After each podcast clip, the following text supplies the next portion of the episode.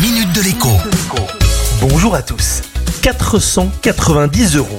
Voilà la somme qui manque tous les mois aux Français, d'après un sondage réalisé par l'Institut CSA pour Cofidis, un organisme de prêt. Cette somme paraît énorme, mais comme toujours, c'est une moyenne. Cela signifie que certains déclarent manquer carrément de 1000 euros tous les mois, quand d'autres se disent à l'aise. Parmi ceux qui tirent le plus la langue, vous ne serez malheureusement pas étonné de trouver les familles monoparentales, ou plutôt pour être précis, les mamans élevant seules leurs enfants. Elles sont 8 sur 10 à manquer d'argent, souvent dès le 10 ou le 15 du mois. Juste derrière, on trouve les jeunes de 25 à 34 ans, des jeunes qui n'ont pas encore de travail stable et font face à des coûts du logement de plus en plus prohibitifs, pour ne pas dire inaccessibles. Suivent enfin les ouvriers. 7 sur 10 estiment ne pas gagner assez. Face à cette situation, il n'y a pas de miracle.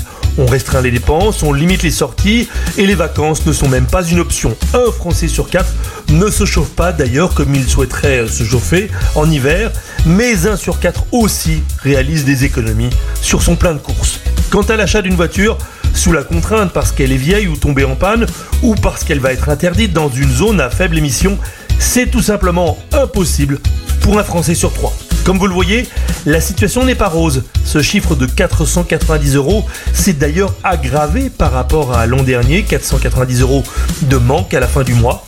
Un chiffre en augmentation de 5% par rapport à 2021. Bon début de semaine quand même.